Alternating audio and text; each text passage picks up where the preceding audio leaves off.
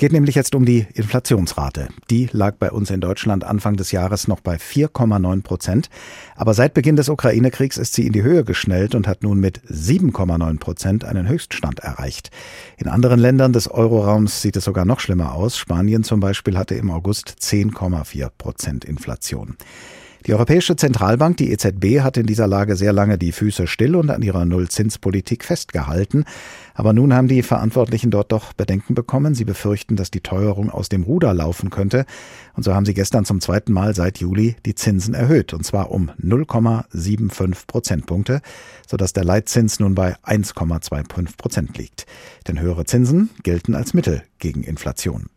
Was bedeutet dieser historisch große Zinsschritt nun aber für uns alle? Darüber habe ich vor der Sendung mit Hendrik Burs gesprochen. Er ist Redakteur für Geldanlage und Banken beim Portal finanztipp.de. Und ich habe ihn gefragt, reicht die Zinserhöhung denn aus? Kann die Teuerung damit tatsächlich aufgehalten werden? Also alleine mit dieser Zinserhöhung, auch wenn es eben eine historisch hohe ist in der EZB-Geschichte, äh, kann man die Inflation noch nicht äh, stoppen. Wir haben das auch beim ersten Schritt, ähm, der nur ein halbes Prozentpunkt war, im Juli gesehen, dass da noch keine unmittelbare Wirkung auf die Inflationsrate selbst war.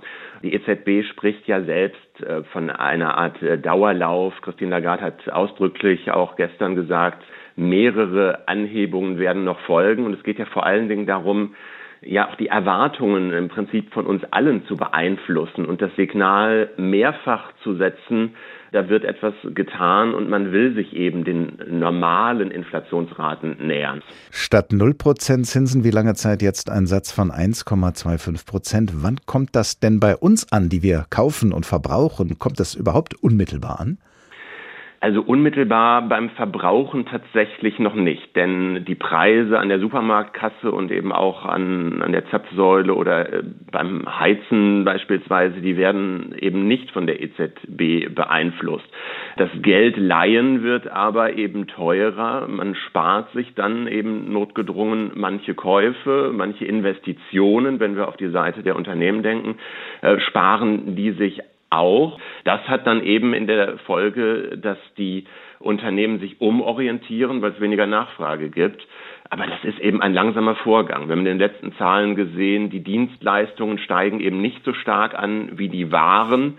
Aber das äh, Problem, dass eben Preise auf Angebotsseite hoch sind, das ist auch relatives Neuland für die EZB. Deswegen hat sie sich auch wie andere Zentralbanken lange Zeit mit der Prognose ziemlich vertan.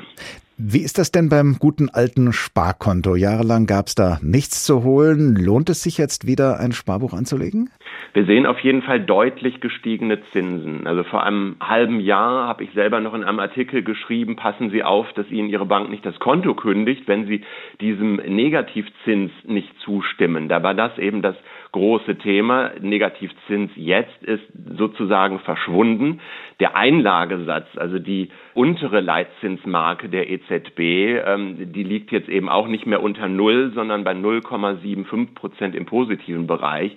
Und das heißt unterm Strich, der Tagesgeldzins für uns Kunden, der ist jetzt schon deutlich gestiegen und wird in Richtung 1 Prozent gehen. Das Festgeld können Sie jetzt schon für 1,5 Prozent anlegen für ein Jahr.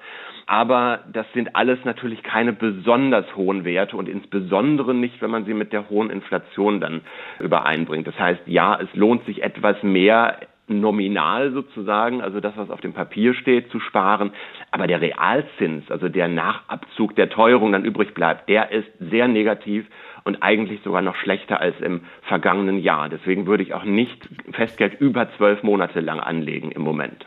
So viel also zum Sparen. Es gibt ja dann noch die ganz andere Seite. Es klang ja vorhin schon an. Es gibt Leute, die Häuser bauen oder kaufen und dafür Immobilienkredite aufnehmen. Deren Zinsen sind ja dann auch höher. Müssen die also jetzt noch mehr Geld auf den Tisch legen, um ihren Traum vom Eigenheim zu finanzieren? Tendenziell ja, wobei wir auch in vielen Regionen schon sehen, dass die eigentlichen Immobilienpreise auch sich schon verlangsamt haben oder hier und da auch schon nachgegeben haben. Wir haben ja schon seit Jahreswechsel gesehen, dass die Immobilienkreditzinsen sich mehr als verdreifacht haben. Das liegt daran, dass man da eben für zehn Jahre den Zins festlegt. Und da ist das, was man mit dem schönen Wort eingepreist ja bezeichnet, passiert, dass eben schon mehrere Zinsschritte ähm, ja vorausgeahnt wurden da von den Banken. Aber das sehen wir in der Tat und da ist die wirklich schwierige Frage, wann sind denn auch Leute, die jetzt bereits finanzieren, eingestiegen? Also auf welchem Niveau läuft deren Kredit und können sie sich jetzt vielleicht äh, noch zurücklehnen und von einer günstigeren damaligen Finanzierung profitieren? Oder müssen sie das Gespräch wirklich mit einem Experten suchen, um über Umschuldungs-, um Umfinanzierungskonditionen jetzt zu sprechen?